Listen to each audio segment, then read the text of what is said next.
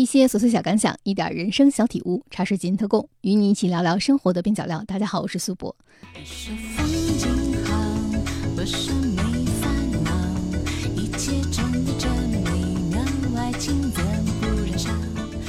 推荐几本自己看过的小书，他们有些是作者多年心血的总结，有些是平日聊天的口述整理，有吃喝，有玩乐，在这风景好的歌声中，让我们一起开始。纸上的旅行吧。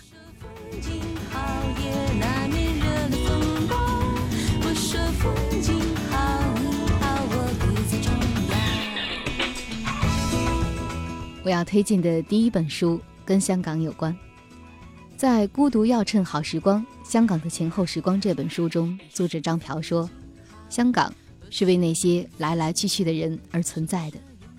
金沙咀的魔幻星光。”铜锣湾的夜晚美食，从旺角到太子会唱出怎样的旋律？张国荣的岁月绝唱，陈奕迅的流行癫狂，从林夕到林奕华，在蔓延着哪一种情绪？甘国亮的当下思想，黎坚惠的二十年时装，从陈宁到马家辉，去写着怎样的现实？王家卫的重庆森林，杜琪峰的孤男寡女，从甜蜜蜜。到无间道，展示着香港人怎样的个性。香港的魅力正在于始终有一些有灵魂的人物，让这座城市摇曳生姿。《香港的前后时光》这本书是青年作家张朴游历多遍香港，研究多年香港文化，访问多位香港名人，最终绘成的一幅香港城市地图。它不是一本简单的旅行攻略，而是一个富有个性的文化观察者。和城市旅行家关于香港这座城市的记忆和经历的结晶，它不仅将香港的地理建筑、历史文化、潮流风尚、人文风俗、日常生活一网打尽，更是展现了与之相关的人事的色彩和温度。同时，书中还放入了对香港文化名人甘国亮、马家辉、林奕华、陈宁的访谈实录，图文并茂，让人看到香港的多面。品味和认识一座城市的美好时光。张朴笔下的香港旅行不浮躁、不跟风、不走马观花，他深入城市中心，体察城市文化，融入当地生活，对照自己的精神世界，品味属于香港的烟火时光。你不在我究竟过得好吗？一肚子的闷气还怪。说起来，旅行其实有各式动机、种种目的、各式主题、各种玩法，但如何吃喝总是一个避不开的话题。饮食这件小事，其实值得我们研究。到台北究竟该吃什么？《味道台北》这本书或许能够给我们答案。这本书打出的卖点是欧阳应季与六十位台北好友严选一百二十个吃喝地标。与嘴馋的你一同从早吃到晚，从粗吃到细，从轻吃到重，从新吃到旧，由始至终吃出台北历史文化真材实料、最真滋味。那么台北究竟该怎样吃呢？从早餐台北的烧饼油条、东门米粉汤、万华洲际咸粥、慈圣宫的排骨汤，到好样午餐，欧阳应季汇聚了众多美食友人的功力与技艺。为台北谱出十四张美食乐曲，原来从早到晚可以这样一路吃下来。早餐台北，练练菜市场，不止牛肉面，现漏乾坤，咖啡还是茶，面包新世界，甜美台北，吃出民国范儿，好侠台菜，东洋风不息，异国在地，夜市夜宵，伴手礼，走出台北。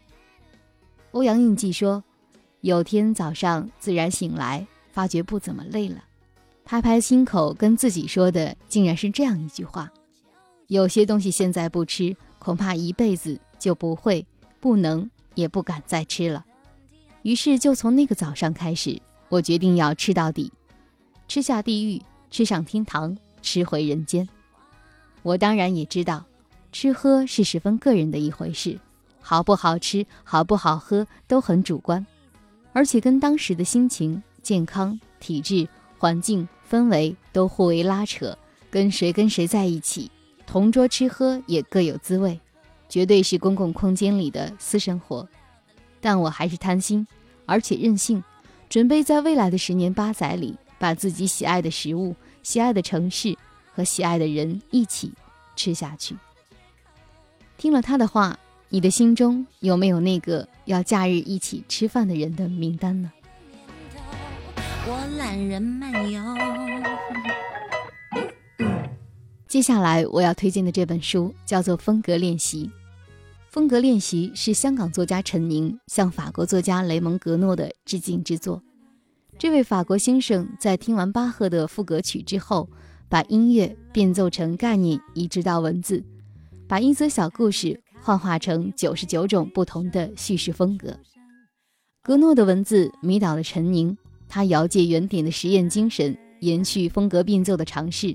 在方块文字里叙说着一则又一则的生活小故事，这些小故事的场景在香港、巴黎、台北、伦敦、上海、纽约，随性书写着任何他感到兴趣的领域：音乐、文学、电影、建筑、饮食、感官、亲情、时间。事实上，能够用一种比较甜蜜、微小、细碎而温柔的笔调写出人生的历练与漫游体会。并不容易。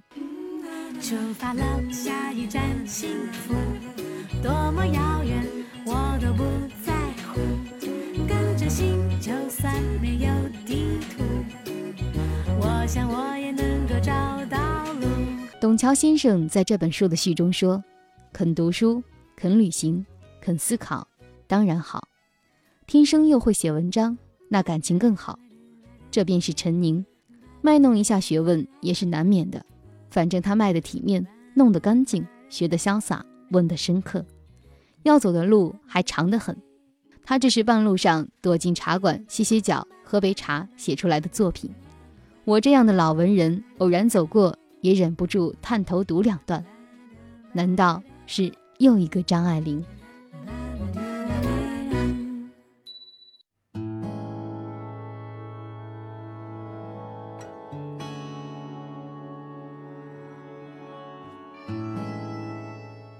推荐的一本书叫做《我不是一本行路》，这本书是广告人许顺英与包奕明在台湾热销设计生活类杂志上的对谈结集。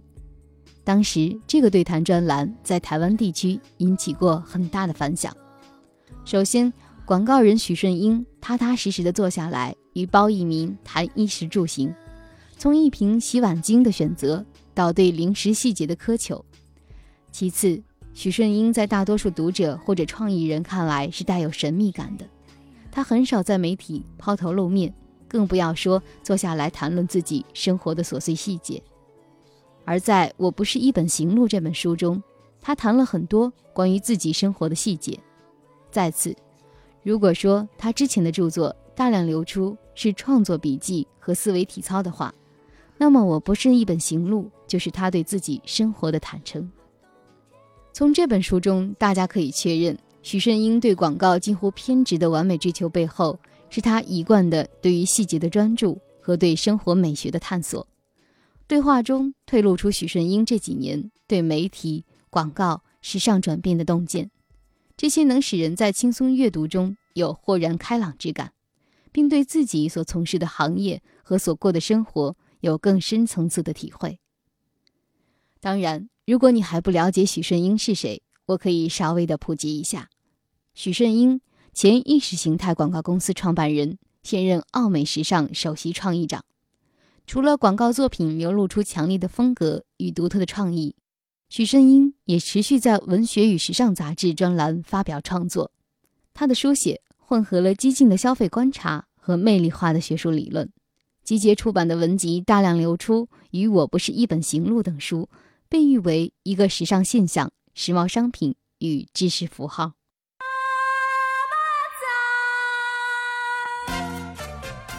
要为大家推荐一本朴实的美食书，《焦桐的台湾味道》，生活读书新知三联书店二零一一年出版。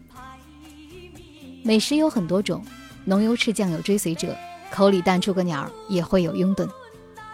口味这东西实在因人而异。没法诞生一个统一的标准。纪录片《舌尖上的中国》走红，让人们重新认识了我们身边的美食。家常的、朴素的、本土的菜品里，常常充满着人们的童年记忆、乡愁与人文历史。谁说食物吃进肚子里就没了？在人类的历史上，多少文化、多少感情都埋在一粥一饭中，而不是地质岩石里。台湾味道所记录的不仅是四十余道台湾本地菜的特色与味道，更是它背后的历史往事、多元文化、生活习惯以及属于台湾人的独特情感体验。焦桐，台湾饮食杂志创办人，二语文化事业有限公司负责人，台湾饮食文化协会理事长，中文系副教授。一九五六年生于高雄市。曾经学习戏剧，喜欢诗歌，著有《蕨草》《咆哮都市》《台湾味道》《暴食江湖》等诗歌散文集二十余种，编有《台湾饮食文选》《星级名厨的料理秘诀》等。曾任台湾年度餐馆评鉴专家团召集人，曾经策划主持过随园晚宴、印象主义晚宴、文学宴等多种主题宴会。酷爱美食，认为享受美食是人生中最绝妙的美学体验。焦桐在这本书的序言中写道：“大部分台湾小吃源自经济贫困的年代，经济地位和生活条件塑造出了克勤克俭的饮食文化。这种文化带着顽固的模式，保守、重复、停滞、简陋而古朴。我们通过饮食的审美活动，能轻易地领略更早的年代。”像古老的食物、古老的烹调方式、古老的用餐氛围和古老的饮食习惯，古老的味道是一种态度，它崇尚自然。许多美好的事物都藏在过去的掌心中，我们对食物的回忆总是掺杂进了思绪和感情。法国出身阿兰·迪卡斯曾经说，他的烹调艺术是表达风土人情的景致，换取人们对海洋的回忆，传递各种沐浴在阳光下的植物芬芳。他认为烹调的艺术是一场发现之旅，其中包含了穿越时空的邂逅，对抗遗忘的故事。我们都在过去的掌心中，无论是小吃摊还是餐馆，我们信赖的往往是那些经营数十年以上的老招牌，历经时间的淘选考验，仍然屹立着，品质肯定不会差。古老的味道为当地人的情感所认同，寻找古老的味道。就仿佛寻找初恋情人。当怀旧成为消费的产品，很多东西也就成了怀旧的符号，卖的是复古的风味。制冰十天的香蕉油，通过那种特殊的香甜味，勾起中年人对清冰的乡愁。最能代表台湾特色的非风味小吃莫属。台湾的特色饮食以小吃为大宗，小吃大多是以寺庙为中心而发展的，人潮渐多，香火渐旺。寺庙的周围就会形成集市，庙前的小吃经过历代相传，成为人们心中依赖的古老滋味。小吃几乎都是路边摊起家，即使已经拓展成为颇具规模的店面，也还带着路边摊的性格。我们品尝一道古老的菜肴，仿佛就在品味一段逝去的岁月，一段令人怀念的历史痕迹。我试着用数十种食物来描述台湾。姑且称之为台湾味道，味道渗入了中华料理的全部菜系，以及日本、美国乃至法国等元素，还有来自海洋的召唤。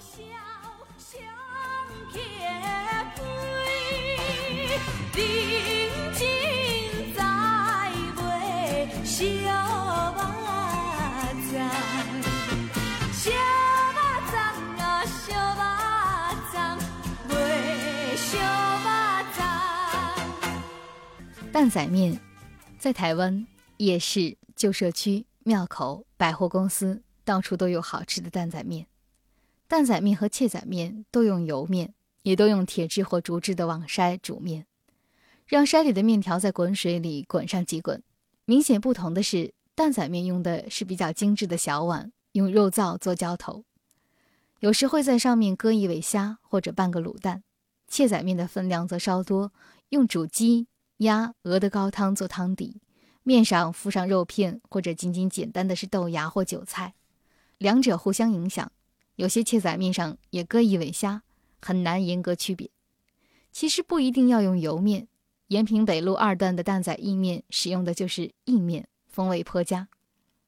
蛋仔面是发源于台南的小吃，蛋仔在闽南语中是挑扁担的意思，用扁担挑着面摊沿街叫卖，创始者是渔夫洪芋头先生。由于每年的清明到中秋是台风季节，风浪险恶，甚至连冒险出海也不能，渔人们就暂时卖面营生，取名杜小月担仔面。风平浪静的季节，讨海的人出海捕鱼，收入颇丰，算是大月。相对于靠渔获赚钱的大月，勉强摆摊维持生计的时候，自然就是在度小月了。世间的许多美味，竟是这样的偶然。红芋头从1895年把卖面当作短暂渡过难关的副业，到如今的第四代已经是企业化经营了，并开了肉造工厂，专门供应店面，更制成罐头贩售，驰名海内外。它受欢迎的程度可谓是台湾之光。小小一碗担仔面，也象征着人们辛勤奋斗的核心价值。在台南，杜小月担仔面又分为大房的红芋头担仔面和二房的杜小月担仔面，两者的面上都有一尾鲜虾，并可以选点卤蛋和卤贡丸。两家的口感稍稍有点差异，前者的分量大，汤汁多；后者的精致度高，肉燥的汤汁比较浓厚。红芋头担仔面和杜小月担仔面在台北都有分店。新中街财神台南担仔面不仅做蛋的师傅端坐在矮凳上料理，连用餐的地方也是低矮的桌椅。生意虽好，煮面的地方却仍然一直保持得很干净，令人激赏。这家店只淋肉燥，没有鲜虾，可见虾、贡丸、卤蛋这些都是点缀，并非这碗面的主角。一碗担仔面。大多数是以虾高汤、肉燥为主调味，加上蒜泥、黑醋、香菜、豆芽等佐料。好吃的关键在肉燥。这种面摊少不了一大锅陈年卤汁。永乐市场上的永乐小吃担仔面上，除了肉燥和少许的芽菜，并没有鲜虾、肉片、卤蛋等配料，可就是好吃。那浇在面上的肉燥，将那碗面和汤提升的美妙又高尚。好记蛋仔面风味绝佳，据说每天卖出两千碗。高汤甚为讲究，用的是五十斤草虾熬炼出来的。那锅肉燥是用猪脚肉所制，面上搁了一块肉，一只虾。虽然浇淋了馥郁的肉燥，汤味却显得清爽鲜甜，是我在台北最喜欢的担仔面。缺点是面太少，我一口气至少都得吃掉五碗，才能稍微饥肠。华西街的台南担仔面成立于一九五八年，原先是路边摊，赚钱后摇身变成台菜海鲜餐馆。现在在高雄、台中、板桥、上海都有分店。这家店很讲派头，食材高档，店内布置的金碧辉煌，所用器皿皆为进口名牌。店家最津津乐道的是一碗面只卖十几块钱，整套的碗盘餐具却价值四千多块钱。很多食客来这里。其实不是为了担仔面，而是那套昂贵的餐具。鳝鱼意面，农历的五月到七月是鳝鱼繁殖的季节，肥鳝开始召唤老饕。台湾人吃鳝鱼面的历史很短，远不如杭州人悠久，全因为钱塘江西湖一带自古盛产鳝鱼。然而江浙菜中，无论是油炸的脆鳝、响油的鳝糊，或者是我在上海常吃到的虾爆鳝面。皆迥异于台湾的鳝鱼意面。鳝鱼意面是南台湾的风味小吃，尤其是台南市，可能是鳝鱼意面密度最高的城市。像老牌鳝鱼意面、真味鳝鱼意面等轰传江湖久矣。外地人来到台南，如果想品尝古老的味道，如果没有把握，不妨按照阿字辈来寻宿。像阿美饭店、阿霞饭店，连小吃也是。诸如开元路的阿明鳝鱼意面、公园路的阿辉炒鳝鱼、西门路的阿铁鳝鱼意面、民族路的阿江鳝鱼蛋。鳝鱼面大抵有两种：炒面和卤面。我从前在高雄吃的多属卤面。先煮面条，捞起装盘，再用猪油爆香，洋葱、大蒜、鳝鱼加入高汤调味，糖醋勾芡，浇淋在面上。台北的鳝鱼面多属炒面，工序颠倒。先热锅，爆香洋葱、大蒜后，加入鳝鱼高汤调味，快炒。起锅，再用锅中的汤汁略炒意面，装盘。最后将鳝鱼料铺在上面。这两种面所用的面条不同，卤面常用的是油面，炒面则多用意面。这种意面与盐水意面不同，是伊府面。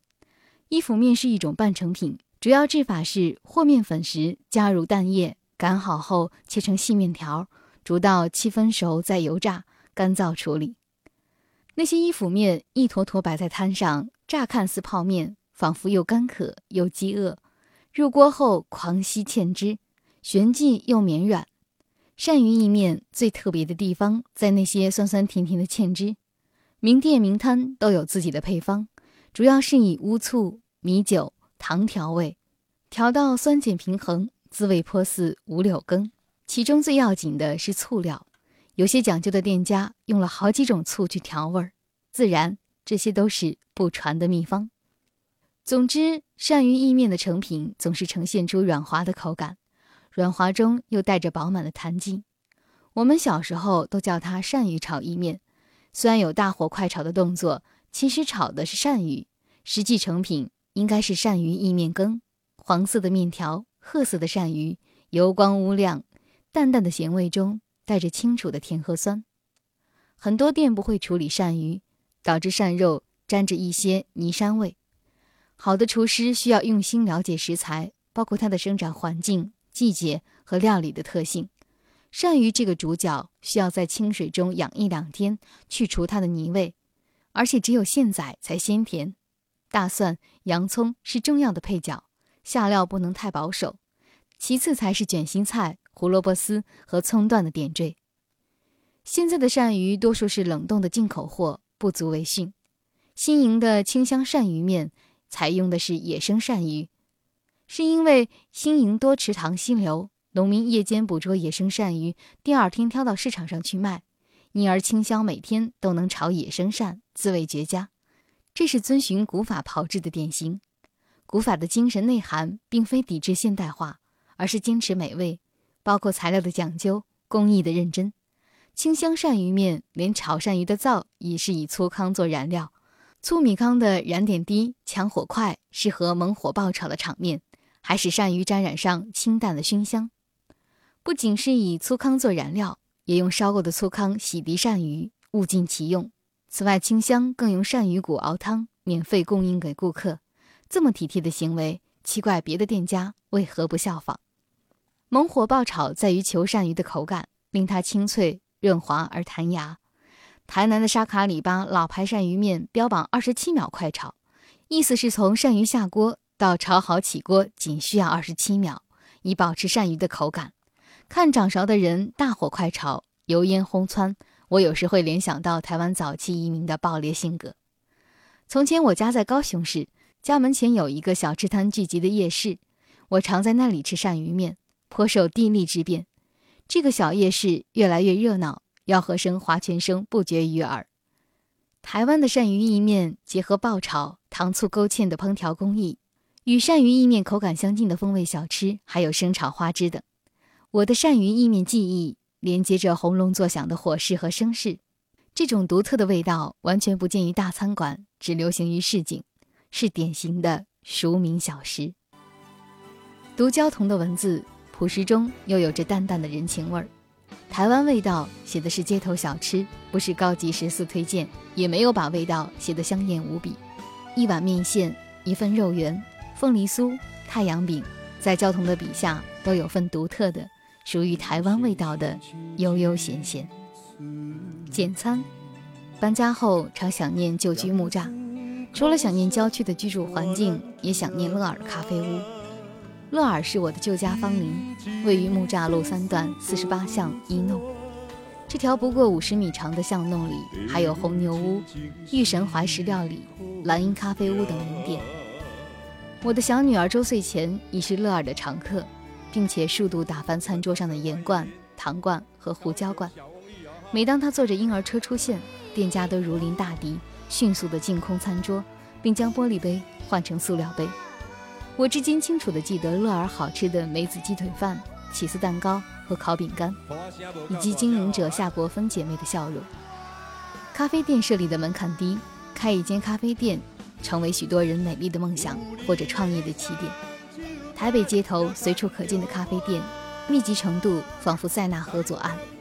本地的咖啡店又常常兼卖简餐，这是台湾咖啡店的特色。然而，只卖咖啡很容易，加卖餐点就很耗费心力。简餐是套餐的简化，要快速供应用餐者，因而多是低成本、耐加热的食物。同质性颇高，大抵可略分为异国料理和家常菜。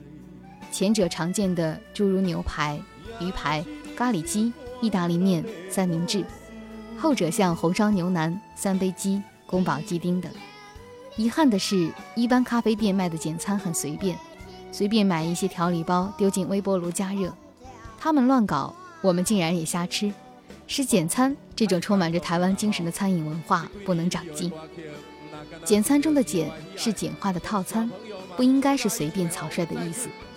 我心中最好的简餐应该是具有鲜明的个性，除了一杯无可挑剔的好咖啡，也绝对不能忽略餐点。限于规模，简餐的种类不可能太多，也不必太多。即使仅仅供应两三样拿手菜色，也务必追求赏心悦目，或者表现美味佳肴，或者强调健康养生。或者用心计较餐饮环境，或者以廉价招揽，总之不能因为简就怠慢。木栅附近的田园美食屋和全家福客家菜馆值得信赖，尤其是前者，是一家只卖简餐的小餐馆，顾客大部分是学生，价格相当低廉。虽然学生是主要客群，郭老板夫妇仍以狮子博香的态度备料烹煮，一丝不苟，餐厅也打理得相当洁净。由于店家的坚持，开业四年来以及是近月远来，每到用餐时间，门外总有排队等位的人。田园美食屋所提供的大多是家常菜，都很美味。我经常吃的是红烧牛肉面和猪排饭，那牛肉面依我看，完全是全台湾最好的牛肉面之一。从汤、面到肉，都是耐心仔细烹制的珍品。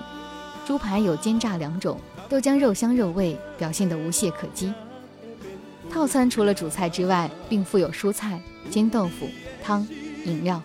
蔬菜中我最常吃的是卷心菜炒蛋，汤则是鱼丸汤。这种简餐家常到很不起眼，几乎令人不屑一顾。然而一切美好的事物往往是质朴的，质朴不仅是一种美学观，也是一种饮食美的本质。从饮食的角度来看，所谓的质朴美就是平易自然，即使修饰。也要修到让人家看不出来复杂的痕迹，呈现一种家常的真实美。就以那碗白饭来讲，米饭煮的极其用心，粒粒晶莹弹牙，又饱含米香。饭上搁了三条阴萝卜，一腌的非常讲究，和白米饭、黑芝麻合奏出美味。连煎豆腐也十分讲究，果丹叶用葱花细煎而成。一个好厨师。必须使他的菜肴给人淳朴的印象，而不是娇柔造作。淳朴是有说服力的，而娇柔造作则适得其反。这种淳朴美不是低级动作，而是高级动作。如果菜肴太花俏、堆砌、铺张、浮夸，那它一定不会好吃，根本谈不上美感。了解一种文化最直接的方式，就是去吃当地的食物。江浙是甜，川湘喜辣，两广清淡。东北浓郁，无不体现着当地人的个性与品格。在焦桐的笔下，你可以知道为什么台湾人那么爱吃，吃什么，怎么吃。如果你站在台湾的街头，不知道该吃些什么，那么你实在应该就近冲进一家书店，拿上一本《台湾味道》。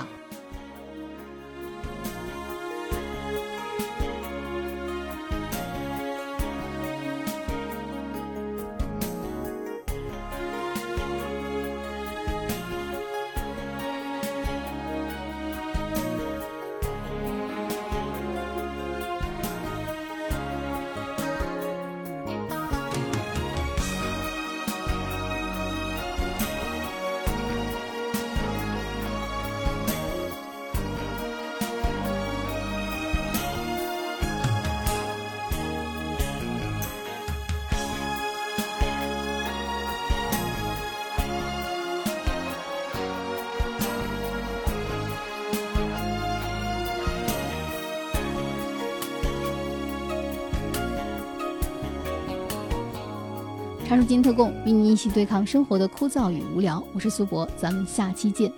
您的每一次点击和评论都会给我制作节目带来莫大的动力啊！大家可以通过喜马拉雅、苹果播客或者小宇宙上搜索“茶水间特供”，或者搜索“苏博”，苏是苏州的苏，博是铂金的博，找到我。期待您的留言，再会。